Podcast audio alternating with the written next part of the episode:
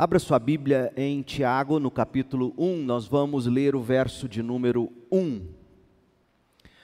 Ontem nós introduzimos esta série de mensagens que intitulamos Cristianismo Vintage. Hoje nós vamos iniciar o estudo da carta e vamos agora concentrar apenas no verso de número 1. Ontem, olhando para a carta como um todo, nós pensamos sobre o que é ser um cristão vintage.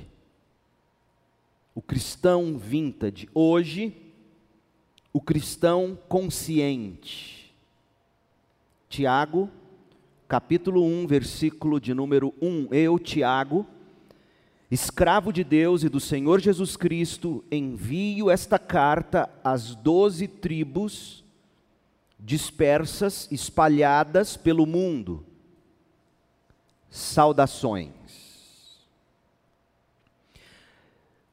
Oscar Wilde, famoso escritor britânico de origem irlandesa, ele ele traduziu muito bem a forma desta geração pensar. Ele disse assim, abre aspas: somente as pessoas superficiais não julgam pela aparência. É óbvio que ele cria nisso, mas ao dizer assim, ele está de fato invertendo a verdade das coisas, porque superficiais são sim aqueles que julgam apenas pela aparência. Mas esta é a nossa geração, a nossa geração julga pela aparência, julga pela capa do livro, a ponto de que a maioria pensa que são superficiais as pessoas que não julgam pela aparência. Triste, mas é assim que a maioria pensa.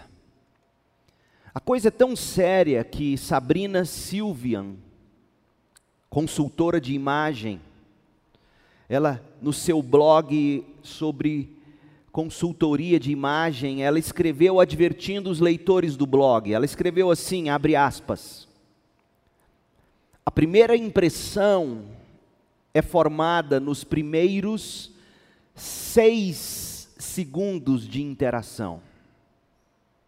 Nesse pequeno tempo, analisamos qual o nível de escolaridade da pessoa, qual sua situação financeira, classe social, seu humor, estado civil, enfim. Por isso, não temos uma segunda chance de causar uma boa primeira impressão.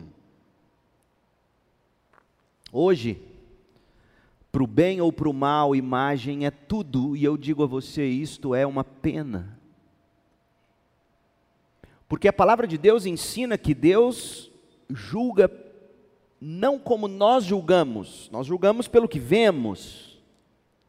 Deus julga pelo que ele vê no coração. O valor que as pessoas dão à autoimagem positiva é fundamentado puramente numa base humanística. E isto é tão grande que, que preocupa e nos perturba. Preocupa, em primeiro lugar, porque os padrões adotados para alguém se auto-perceber, a gente sabe, são essencialmente narcisistas. A pessoa se auto-percebe a partir de padrões essencialmente narcisistas, ególatras, e isso é preocupante. E é perturbador porque a postura do mundo é a de se colocar na frente dos outros e de se pensar apenas em si mesmo. Pessoas e culturas obcecadas pela aparência estão a passos largos da destruição. Ontem eu citei a, a, entrevista de Justin Bieber ao Apple Music e toda a crise na qual ele mergulhou foi uma crise por causa da escravidão dele à sua autoimagem. Ele tinha, chegou ao ponto de ter medo de subir ao palco, temor de homens. temor de homens. Você observa o quanto tem se tornado cada vez mais comum distúrbios alimentares do tipo bulimia, anorexia. Por quê? Porque as pessoas estão obcecadas pela aparência. E se você tem dúvida disso, olhe ao redor e faça você mesmo a leitura dos tempos em que a gente vive. Ouça as músicas desta geração. A maioria trata de ostentação, de consumo. Assista às novelas, aos programas de televisão, filmes, seriados, quase tudo está voltado para o indivíduo como centro de todas as coisas. Até evangélico diz que nós somos o centro de todas as coisas, inclusive do coração de Deus, para nossa tristeza. Porque Deus, antes de ter criado todas as coisas, já estava centrado bastante, alegre o bastante em si mesmo, no filho. Mas se você olha para os filmes, assiste novelas, programas, seriados, você descobre que, se você ouve sermões, você descobre hoje que tudo está centrado em mim. Deus é bom porque Ele cuida de mim. E quando você pensa em Deus como sendo bom, porque Ele é fiel a você, quem de fato é absoluto? Você. Porque você está medindo Deus pelo que Deus faz por você. Você entendeu isso? Se Deus faz todas as coisas, porque Ele é fiel a você, você é absoluto, você se tornou Deus, Deus passou a ser seu escravo.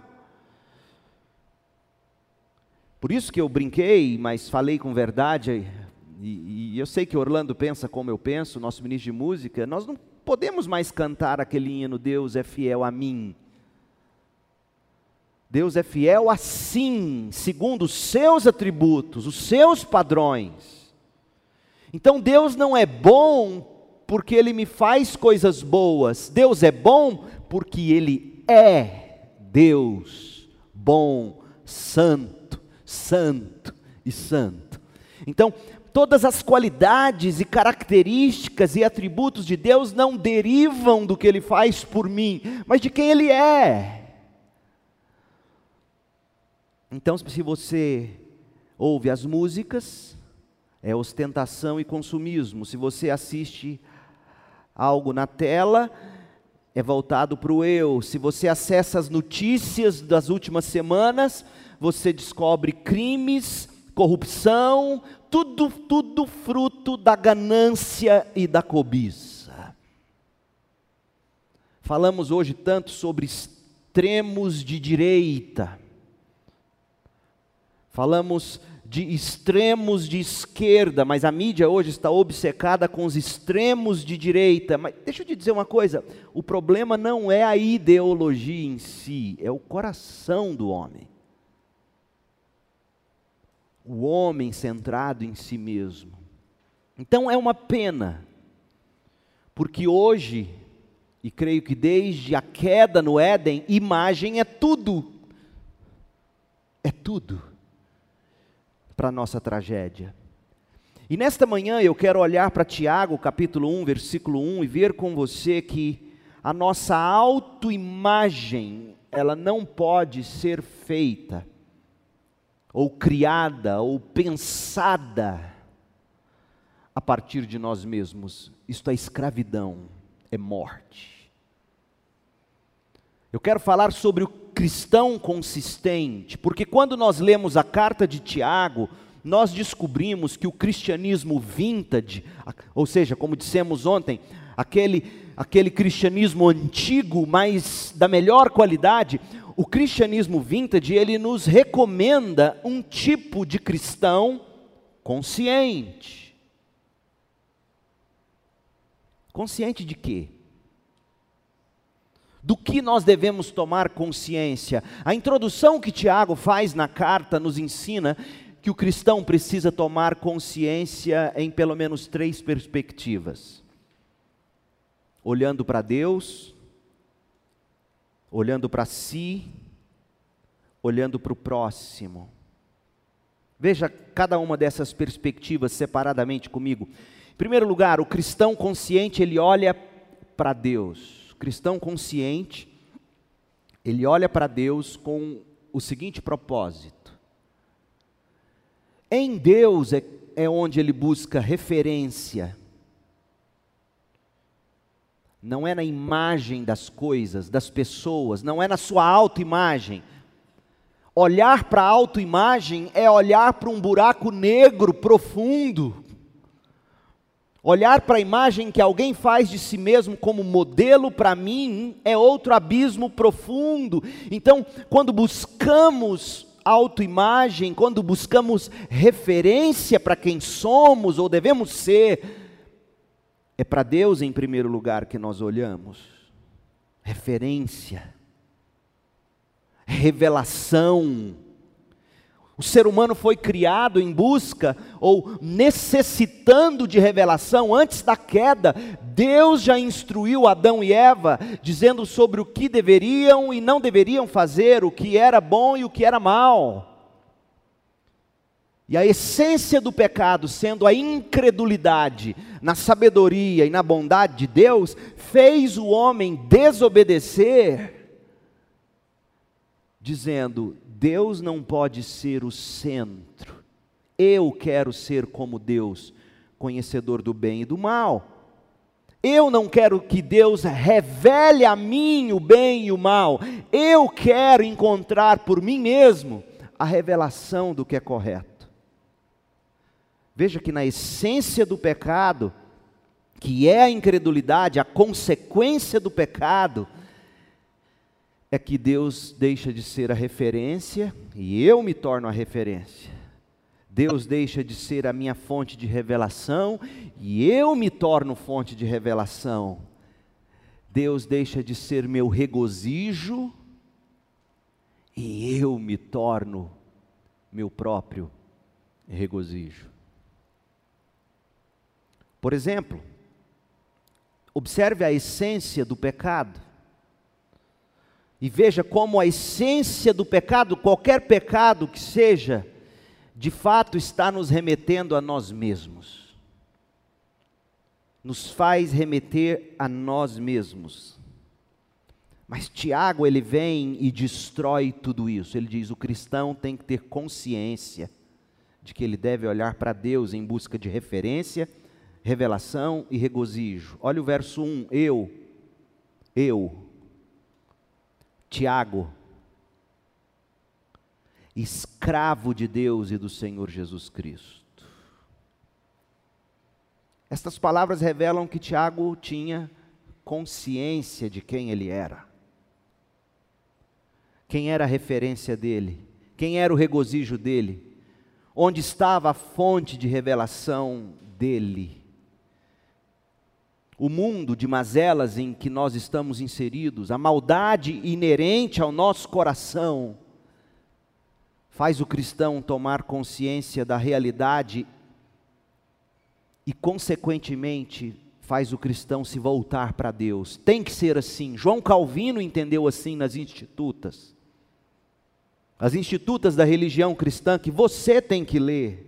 É devocional, é, é tremendo as Institutas, no volume 1, capítulo 1, no artigo 1, Calvino diz: o cristão ele toma consciência da mazela na qual ele está inserido, e essa tomada de consciência o remete a Deus, como Tiago aqui, eu, Tiago, escravo de Deus, escravo do Senhor Cristo. Olha o que Calvino diz, abre aspas, ora, no homem há um mundo de misérias. Ele reconhece que dentro de nós há um mundo de misérias. E desde que fomos despidos de nosso divino adereço, o pecado nos despiu dos privilégios que tínhamos em Cristo, em Deus.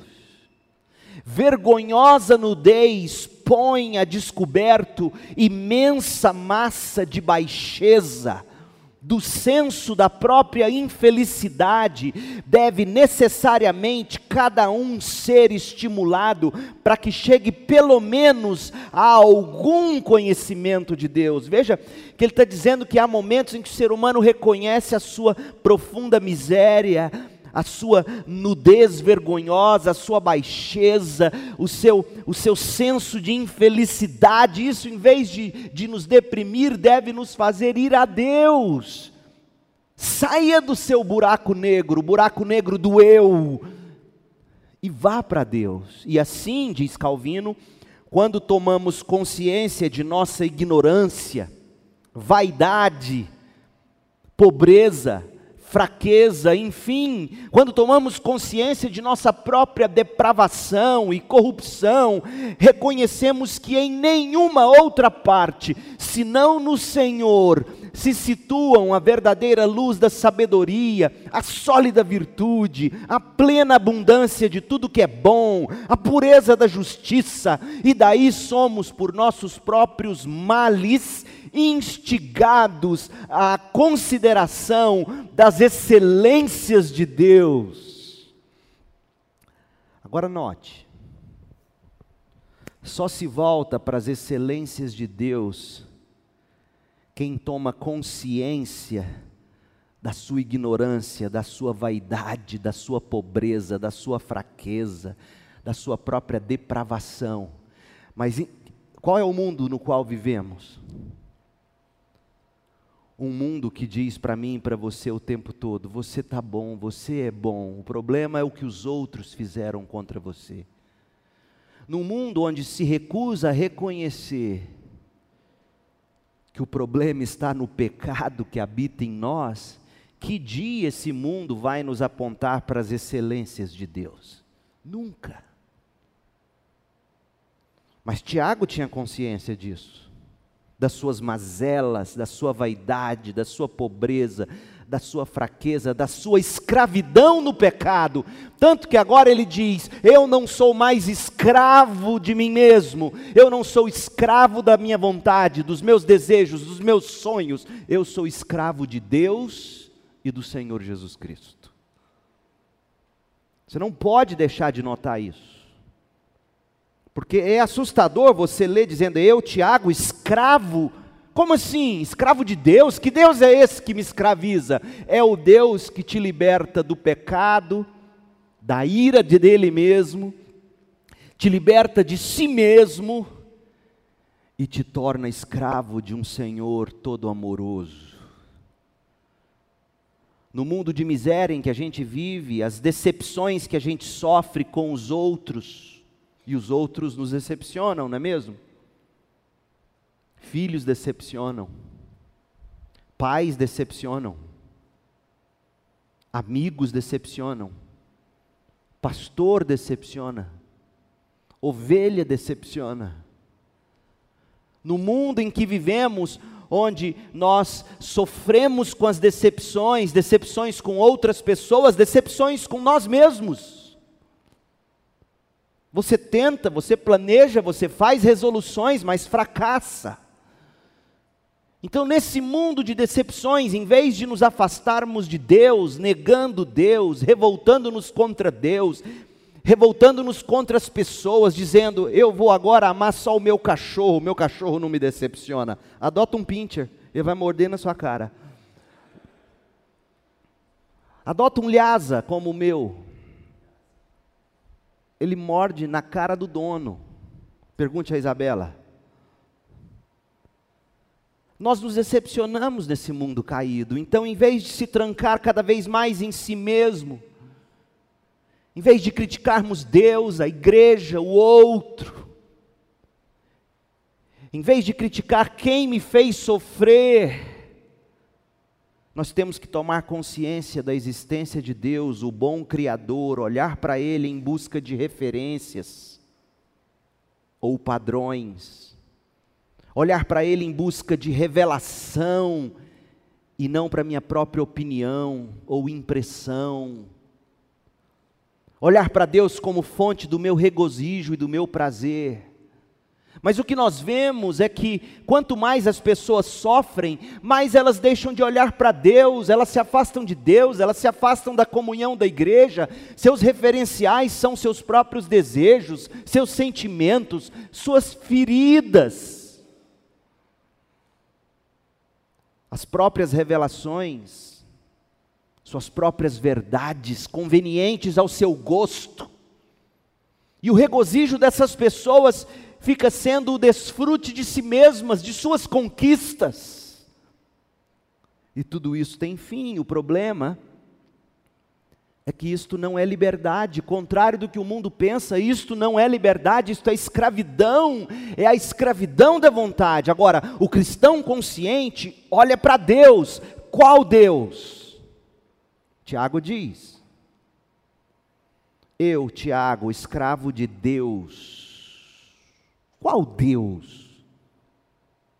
Todos os caminhos levam a Deus? Não, qual Deus? O Deus Senhor Jesus Cristo. A nossa tradução bíblica, eu não sei qual você está usando, mas a NVT diz escravo de Deus e do Senhor Jesus Cristo. Como diz a Almeida? Como é que diz aí? Está dormindo? Servo de Deus e do e do. Então, na língua original não há artigo definido ou indefinido nessa sentença. E aí, estudiosos do grego bíblico dizem que a frase poderia ter sido traduzida perfeitamente da seguinte maneira: Tiago, escravo do Deus e Senhor Jesus Cristo escravo do Deus e Senhor Jesus Cristo, a mesma pessoa. Então, qual é o Deus em quem nós buscamos referência, regozijo? É o Senhor Jesus Cristo. O Deus para o qual nós olhamos é Cristo. O Senhor Jesus Cristo, Jesus é Deus e Senhor. Aliás, com efeito, ninguém jamais viu a Deus senão olhando para o Senhor Jesus Cristo. João 1,18 diz isso. Mesmo que Tiago não estivesse fazendo menção apenas ao Senhor Jesus Cristo, quando ele diz escravo de Deus e do Senhor Jesus Cristo, Tiago está, no mínimo, no mínimo, equiparando Jesus Cristo a Deus. Ele está chamando Jesus Cristo de Deus. Portanto, o cristão consciente olha para Jesus Cristo em busca de referência, em busca de revelação, em busca de Jesus Cristo, a minha e a sua referência cristão. Não somos nós mesmos, as pessoas, os padrões desse mundo, as ideias, as ideologias. Por isso eu não acredito que exista cristão de direita ou cristão de esquerda. Existe cristão, porque quando você coloca em que direção ele é ou está, você está saindo do cristianismo propriamente dito. O cristianismo, não estou dizendo que ele é neutro, eu estou dizendo que o cristianismo de Tiago, do Sermão do Monte, é infinitamente mais radical do que direita ou esquerda. Tenta viver Pastor, senhor de direita ou senhor de esquerda? Eu sou cristão.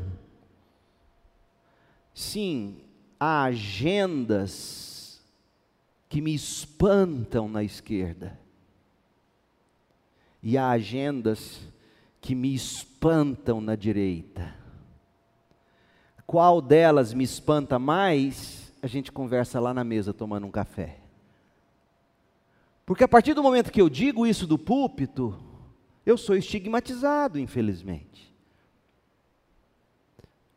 O que eu quero te dizer, meu povo, é que o nosso padrão de referência, o nosso padrão de revelação, de regozijo é Cristo, não somos nós mesmos, nossos desejos, o mundo, a carne, as ideologias, as filosofias. Ai, quando você fica entregue à sabedoria humana, como isso te escraviza. Mas Mas Tiago diz: o cristão consciente olha para Cristo em busca da sua referência. De que maneira a gente olha para Cristo? Lendo a Bíblia. Profetizando sobre Jesus Cristo, o Messias, Isaías escreveu assim sobre o Senhor. Isaías 45, 22. Que todo mundo se volte para mim, para ser salvo, pois eu sou o Deus e não há nenhum outro. Não há outra direção aonde olhar. Não há outro Deus para o qual olhar, não há outro caminho a buscar, não há outra pessoa para nos socorrer, nada, ninguém, nem nós mesmos temos que olhar para Cristo em busca de referência, revelação e regozijo. O cristão toma consciência de Deus e olha para Deus em Jesus Cristo. Pare de olhar para este mundo. Se há algo que você deve olhar neste mundo e em você mesmo, para usar as palavras de João Calvino que citamos no início, é você observar a profundidade da miséria na qual nos encontramos, para que isso de alguma forma te remeta às excelências de Deus. Nunca se esqueça disso. Segundo lugar, o cristão toma consciência de si mesmo. O cristão consciente olha para si mesmo. Além de olhar para Deus, ele olha para si e de que maneira ele olha para si, meu Deus, Tiago seria tido como alguém que se autodestrói. Eu, Tiago, Tiago quem? Escravo. Algumas versões dizem servo, mas servo atenua a palavra grega. A palavra grega é doulos, escravo mesmo. Imagina. Quem é você? Eu sou Leandro. Leandro o quê? Leandro escravo. Meu Deus do céu. Anos de divã para resolver esse menino. Escravo. Escravo de quem? Escravo de Deus. Meu Deus, que Deus é esse? Escravo de Jesus Cristo. Não, meu Deus não me escraviza. Bom, o cristão consciente olha para si mesmo, para construir, pra, olha para si mesmo e, e, e, se vê em relação a outra pessoa, se vê em relação a Deus, em relação a Cristo. Tiago, quando olha para si mesmo, ele não enxerga a posição que ocupa. Tiago não enxerga o status que ele possui. Tiago não se gaba do que ele construiu ou do que ele perdeu. E Tiago aqui está ensinando que o cristão consciente olha para si mesmo a partir de uma relação, uma relação com Cristo. E Tiago se via um servo, ou melhor, como um escravo de fato, escravo de Cristo. Agora lembre-se, Tiago era irmão de Jesus. Falamos ontem, dormiu na parte de baixo da beliche durante anos com seu irmão mais velho. Ouviu Jesus respirar profundamente, viu Jesus comer, lavar as mãos, sentiu o cheiro do chulé. Mas Tiago, quando se descreve, e é interessante, ele poderia ter dito assim: Tiago, irmão do Senhor, ou Tiago, presidente da igreja de Jerusalém. Não, ele se via como escravo, ele não conta o privilégio inato, o privilégio de ter nascido de Maria, mãe de Jesus. Não, ele também não se vê como apóstolo, como uma posição alcançada, nem como líder influente da igreja em Jerusalém, um dos pilares do cristianismo primitivo, prestígio, poder, nada disso. Tiago se autodenomina escravo de Deus e do Senhor Jesus Cristo, e aí eu fico pensando de onde vem a necessidade dos apóstolos de hoje de se autodenominarem apóstolos, bispos e outros tantos pronomes de tratamento. Nada disso. Tiago simplesmente se autodenomina escravo de Deus e, de, e do Senhor Jesus Cristo. Sabe por quê? Porque Tiago provou quanto custou para ele ser escravo de si mesmo. E agora ele sabe que é muito melhor ser escravo de Cristo e isso lhe bastava. Tiago sabia que ninguém é absolutamente livre nesse universo. A lei da gravidade prova isso. Tem dúvida? Suba lá no topo do prédio mais alto de Goiânia, o Orion. Você não é livre? E pule lá de cima, sem nada. O que, que vai acontecer? Você vai se esborrachar na Avenida Mutirão. Por quê? Porque estamos presos à lei da gravidade. E graças a Deus por ela, porque sem a lei da gravidade, todas as coisas já teriam colidido em explosão. Ser absolutamente livre, não sendo Deus, é colidir em destruição isso dá um post no seu stories. Ser absolutamente livre, não sendo Deus, esqueci o resto da frase, resulta em colisão para destruição. São as leis da gravidade que de alguma forma nos escravizam, mantendo-nos em determinado lugar, que nos mantém vivos, em pé. Eu não tombo, porque em que parte da terra? A terra não é plana, não, viu, Olavo de Carvalho? A terra, a terra é redonda. Então, assim, de que lado do planeta eu estou? Por que, que eu não estou tombando? Percebe? Imagina aqui o globo e eu e você em pé. Nós estamos em que jeito? Nós estamos em pé. Sob qual referência? Deus. Deus é a referência, Ele me sustenta. Então, Tiago sabia não existe ser absolutamente livre no universo. E Tiago diz: graças a Deus eu não sou mais escravo do pecado nem de mim mesmo, eu sou escravo do meu bom Senhor Deus e Jesus Cristo. Você é escravo de quem? Você é escravo do quê? As pessoas têm medo de, de receber a crítica, e para mim não é crítica, as pessoas têm medo de dizer assim: não, o cristianismo é uma muleta. É mesmo, eu não escondo de ninguém. Aliás, eu diria: o cristianismo não é uma muleta, não, o cristianismo é a UTI do Albert Einstein, é o que me revive. Não tenha vergonha de, de, de, afirmar, sim, eu preciso de muleta. Aliás, eu preciso de uma UTI inteira. Eu estava morto. Veja como as pessoas estão vendidas ao humanismo que tentam que tenta divinizá-las, endeusá-las. Gente, eu me lembro meu pai antes de morrer, alcoólatra que era, antes da última grande briga que eu tive com ele, com um pedaço de pau, essa última briga e falei, ou ele sai de casa ou eu saio. Eu falei para minha mãe, eu tinha 17 anos. Quando me converti, me arrependi disso e pedi para ele perdão, e em lágrimas ele me disse: Você não tem que pedir perdão por nada, meu filho.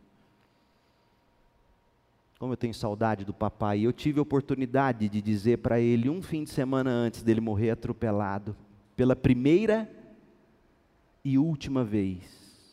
Eu disse, lá dos Estados Unidos, ele me ligou, eu e Cris morando lá, estudando no mestrado. E ele me ligava todo fim de semana, na época que era caríssimo ligação por telefone. E aí terminei de falar com ele, falei: "Papai, eu te amo. Tchau." Foi a última vez que eu falei com ele. Sábado seguinte ele morreu atropelado. Antes da grande briga, ele bêbado, eu ainda com ternura tentando dizer: Papai, para de beber.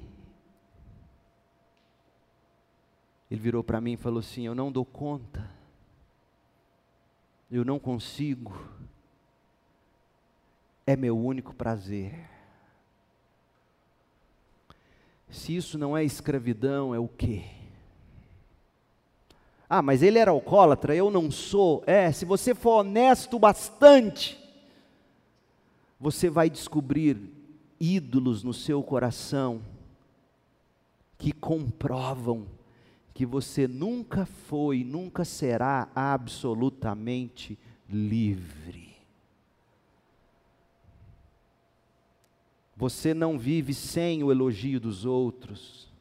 Quando os outros te chamam de gordo, ah, você engordou, você fica mal ou não fica? Nossa, você está magra, Cabelo branco, nossa, sua barba está ficando muito branca e a gente vai murchando por dentro. Não é assim? É mentira. Nossa, seu pânceps está bem dividido. Aí a gente, o que, que a gente sente? A gente, e o que, que isso revela? O quão escravos nós somos da nossa imagem. Não há ser humano absolutamente livre. E Tiago diz: Eu me contento em ser escravo do Cristo que verdadeiramente me libertou. Agora, para você ter uma ideia da posição que Tiago ocupava na igreja primitiva, e ainda assim não se descreve como tal, mas como escravo, leia Gálatas 2 comigo, a partir do verso 1. Paulo falando sobre quem foi Tiago, ou quem era Tiago. Gálatas 2:1 14 anos depois voltei a Jerusalém, dessa vez com Barnabé e Tito também nos acompanhou. Fui para lá por causa de uma revelação, reuni-me em particular com os líderes e compartilhei com eles as boas novas que tenho anunciado aos gentios. Queria me certificar de que estávamos de acordo, pois temia que meus esforços anteriores e presentes fossem considerados inúteis. Ele queria a opinião da igreja em Jerusalém. Verso 6. Quanto aos líderes da igreja de Jerusalém, cuja reputação a propósito não fez diferença alguma para mim, o que, que Paulo está dizendo? Corria a palavra de que aqueles líderes de Jerusalém eram grandes. Não que eles se achassem, mas corria essa palavra. Reputação, a propósito, não fez diferença alguma para mim e nem para Tiago. Pois Deus não age com favoritismo, nada tiveram a acrescentar aquilo que eu pregava, ao contrário, viram que me havia sido confiada a responsabilidade de anunciar as boas novas aos gentios Assim como Pedro tinha sido confiada a responsabilidade de anunciar as boas novas aos judeus, pois o mesmo Deus que atuou por meio de Pedro como apóstolo aos judeus, também atuou por meu intermédio como apóstolo aos gentios. De fato, Tiago, Pedro e João, tidos como colunas da igreja. Tiago era coluna pela boca do povo. Era o tripé da igreja. Qual era o tripé da igreja? Pedro, João e Tiago. Tiago era influente, Tiago era uma das colunas da igreja primitiva. Mas quando ele olhava para si mesmo, quando ele se via diante do espelho, ele se via um simples escravo de Cristo. Como é que você se enxerga, crente? Nossa identidade não deve ser construída a partir das pessoas com quem andamos, com quem nos relacionamos. Nossa identidade não tem que ser construída a partir das posições que conquistamos ou ocupamos, dos privilégios que a gente adquire, tampouco pelas coisas que perdemos. Pessoas constroem identidade em perdas, no luto, na viuvez, na perda de um filho como eu tenho encontrado ao longo dos anos pessoas que constroem sua identidade não apenas nas coisas que elas ganham ou adquirem ou conquistam, mas e mais triste ainda nas, nas coisas que elas perdem. Ex-esposa, ex-marido, viúva, viúvo, órfão. E Tiago nos ensina: nossa identidade tem que ser construída a partir de quem nós somos em Cristo o nosso relacionamento com Cristo. Eu, Tiago, escravo de Deus e de Jesus Cristo. Ao olharmos para nós mesmos, a gente tem que buscar encontrar o nosso valor em quem Cristo é e tendo nos inserido nele. Você já notou que criança, quando você era criança, você vai lembrar se você ainda não é pai, o grande prazer da criança não é nem tanto quem ela é. Qual é o prazer de uma criança? É em quem é o pai dela, a mãe dela. Meu pai, minha mãe, o Homem-Aranha. Não é assim? Mas a gente cresce e fica bobo. A gente vai se tornando adolescente, a gente se distancia do pai e da mãe. Nossa, não, pai, passa vergonha não. Aí o filho pede para descer um quarteirão antes de chegar na escola. Prefere de Uber ou a pé ou de ônibus, porque o pai faz ele pagar mico. Mas antes eles riam da piada. A gente fica bobo. O ser humano não foi criado para se gabar de si mesmo, mas para se regozijar no seu Pai. O pecado nos torna, entre aspas, adultos e bobos. Tiago diz: Eu tenho um Senhor sobre mim, eu me regozijo nele, e eu tenho o maior prazer de dizer: sou escravo de Deus e de Jesus Cristo. Aí ele poderia cantar aquele corinho: Eu tenho a força, sou invencível. Era Xuxa? Quem cantava isso? É, tem muita igreja que canta isso, só insere o nome Jesus. Quem era? Trem da alegria. Eu tenho Jesus. Então, Paulo, Paulo tinha a mesma consciência. Olha Romanos, Romanos capítulo 1, verso 1. Eu, Paulo, servo de Jesus Cristo, eu não sei por que, que a NVT, lá Tiago 1 traduziu escravo e aqui traduziu servo, porque a palavra grega é a mesma, doulos. Eu, Paulo, escravo de Cristo Jesus, chamado para ser apóstolo, enviado para anunciar o Evangelho de Deus, as boas novas de Deus, escrevo esta carta. Observe como Paulo descreve a si mesmo, como Paulo toma consciência de si mesmo, quem eu sou, nas palavras de Paulo, ele diz: Eu pertenço a alguém, eu não pertenço a mim mesmo, eu sou escravo de Cristo Jesus. Eu pertenço a alguém. Em segundo lugar, eu fui chamado para algo.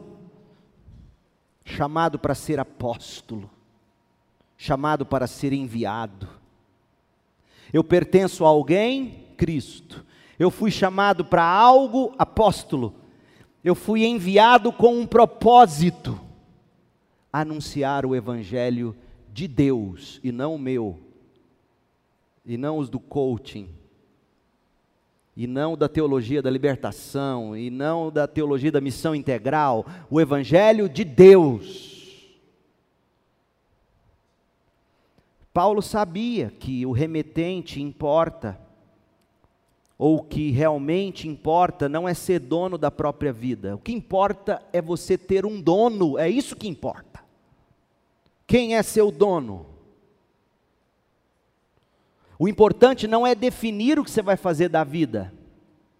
O importante é ouvir o chamado de Deus para a sua vida. O importante não é saber a hora e nem fazer acontecer, como diz o outro corinho. Quem sabe faz a hora, não espera acontecer. Não! O importante é ser separado por Deus, preparado por Deus e enviado pelo próprio Deus desde antes da fundação do mundo. É isto que vale. Então, quando o cristão olha para si, ele não tem que se preocupar com o que os outros pensam dele, dizem sobre ele, nem ao menos o que os outros fazem contra ele.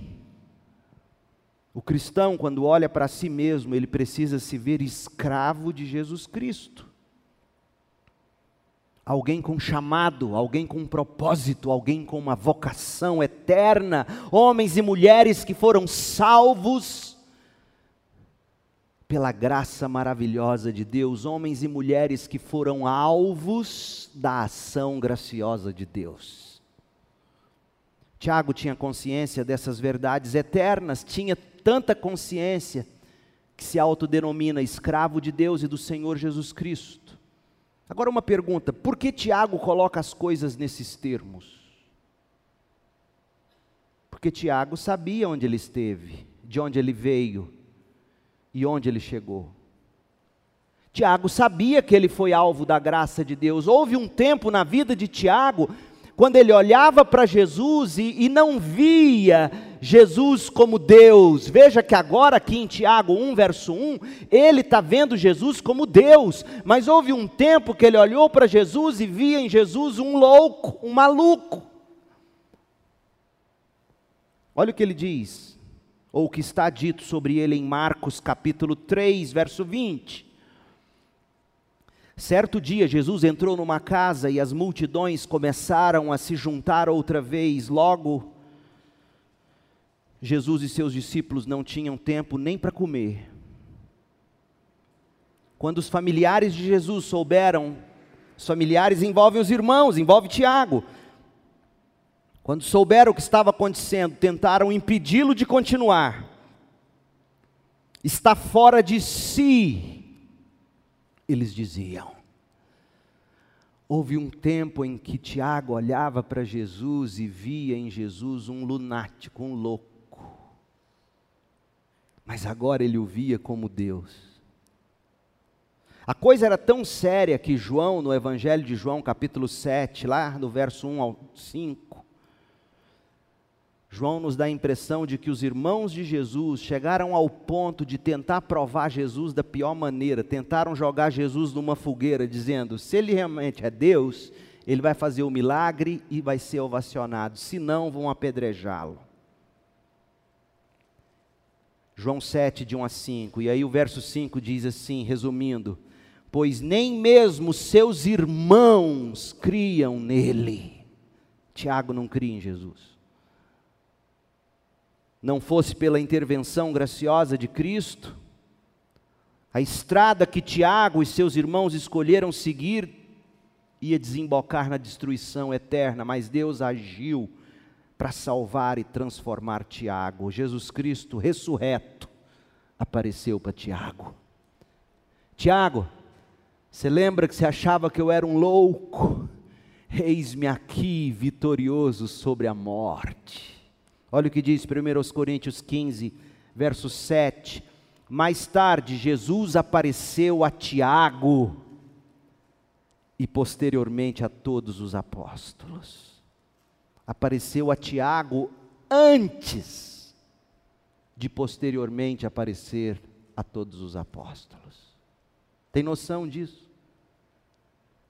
O Senhor dizendo: Tiago, lembra, você não cria em mim na sua cabeça eu era um louco, mas eis-me aqui, vivo, ressurreto. Nesta manhã o que você tem que pedir é graça Deus. Eu não consigo ver algo extraordinário em Jesus. Eu não consigo. Porque só Ele vai fazer você vê-lo extraordinário. Adiante a gente encontra toda a família de Jesus, essa família que, que foi atrás de Jesus lá em Marcos e chamou ele de louco. A família inteira agora está no culto de oração. Atos capítulo 1, verso 14.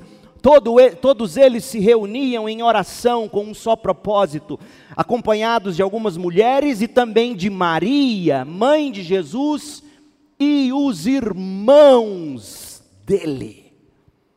Tiago virou homem de oração, Que coisa linda! A graça de Jesus foi tão poderosa na vida de Tiago que, após salvá-lo, após iniciar em Tiago um processo de santificação na comunhão da igreja, Deus o elevou acima de muitos para o serviço cristão. Gálatas 1,18. Então, passados três anos, fui a Jerusalém para conhecer Pedro, com quem permaneci 15 dias o único outro apóstolo que vi naquela ocasião foi Tiago, irmão do Senhor. Tiago era apóstolo. Ainda mais impressionante, olha o que diz Gálatas 2:9. De fato, Tiago, Pedro e João, tidos como colunas reconheceram a graça que me foi dada e aceitaram Barnabé e a mim como seus colaboradores. Eles nos incentivaram a dar continuidade à pregação aos gentios, enquanto eles prosseguiriam no trabalho com os judeus. Veja onde Tiago chegou. Tiago porém sabia que tudo aquilo era fruto da graça de Deus, não foi a decisão dele. Gente, chega do cristianismo baseado na sua decisão pessoal, baseado na sua força de vontade. Se dependesse do desejo e força de vontade pessoais de Tiago, ele teria morrido no pecado. Foi Deus quem um dia, literalmente, parou Tiago, o Jesus ressurreto, falou: Tiago, para, olha aqui para mim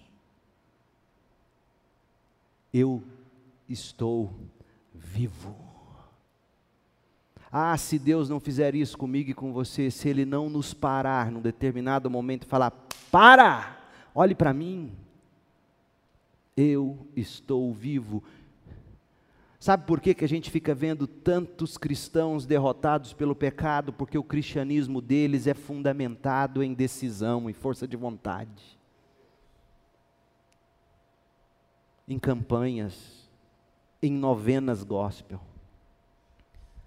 Você tem que pedir a graça de Deus, o poder de Deus que parou Paulo no caminho de Damasco, jogou ele no chão, parou Tiago e disse: Eis-me aqui vivo e ressurreto. Quem é que estava louco?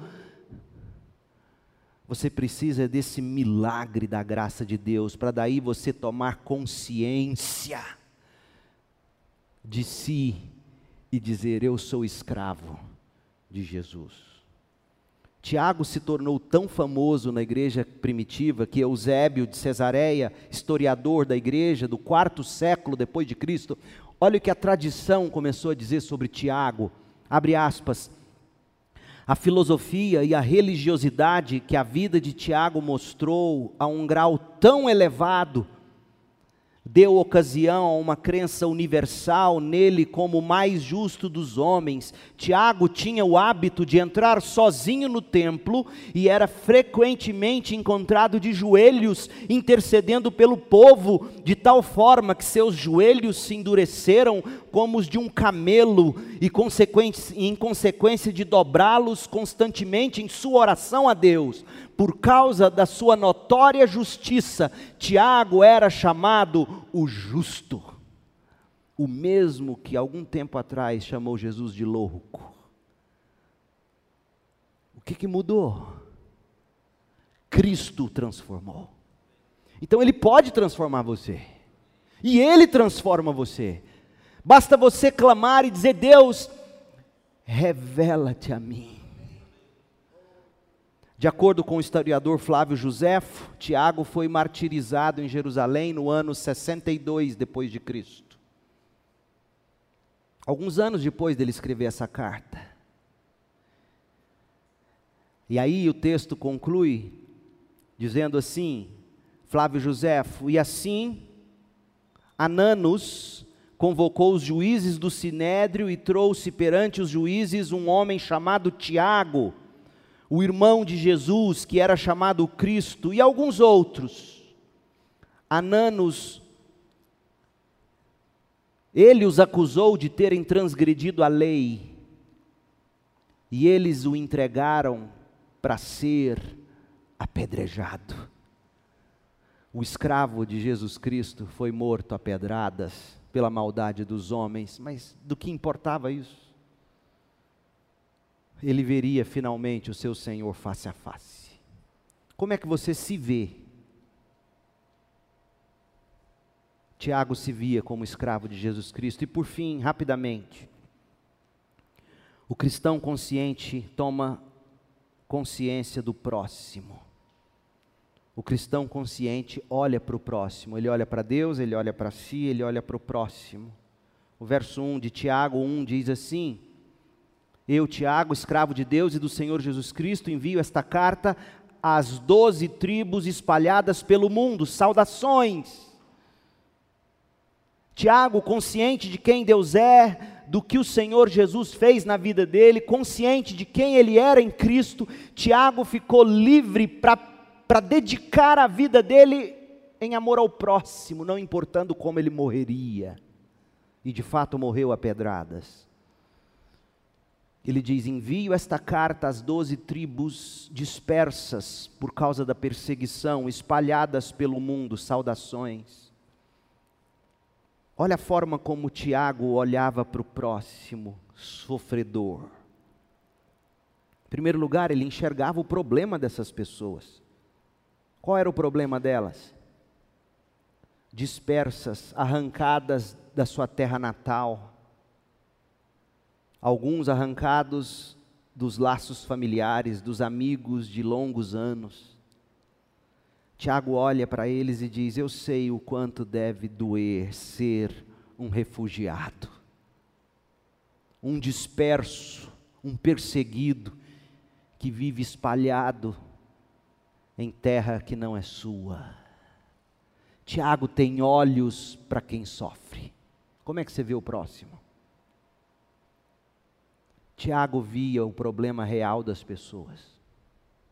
Segundo lugar, Tiago encoraja as pessoas nos problemas. Olha como Tiago fala com eles. Vocês se sentem como sem terra, mas lembrem-se, vocês são as verdadeiras tribos de Israel. O verdadeiro povo de Deus. E por isso ele usa essa linguagem, as doze tribos. Não se esqueçam de quem vocês são, não obstante ao fato de que estão perseguidos, longe de casa, longe talvez da mãe, do pai, dos amigos do coração, não importa, vocês são as doze tribos, vocês são, e não quem persegue vocês, os judeus, os fariseus. Então Tiago, ele enxerga o problema, e por enxergar o problema, ele sabe como encorajar. Ele sabia que o temor, a tristeza do coração é que eles não estavam mais na terra, na pátria deles. E Tiago diz: de fato, a pátria nossa não é aqui. E de fato, vocês são o povo verdadeiro de Deus, as doze tribos. Uma alusão aos patriarcas do Antigo Testamento. Então, Tiago enxerga o problema, Tiago encoraja as pessoas e Tiago expressa seu coração carinhoso. Ele diz: saudações. Essa palavra grega é interessante, porque ela significa, quase que literalmente, alegrem-se, regozijem-se. Teria sido muito melhor se fosse traduzido em vez de saudações, alegrem-se. É gozado porque ele não diz como geralmente se costuma dizer no Novo Testamento, na introdução das epístolas, graça e paz. Ele parte do pressuposto de que eles são alvos da graça e desfrutam de paz, portanto, eles podem alegrar-se, regozijar-se. É um coração carinhoso. Então, parafraseando tudo o que a gente viu no verso 1, nós poderíamos dizer assim: Eu, Tiago, escravo do Deus e Senhor Jesus Cristo. Escrevo vocês que estão espalhados por este mundo mal, mas que ainda são um só povo no coração de Deus. Regozijem-se, alegrem-se em suas circunstâncias.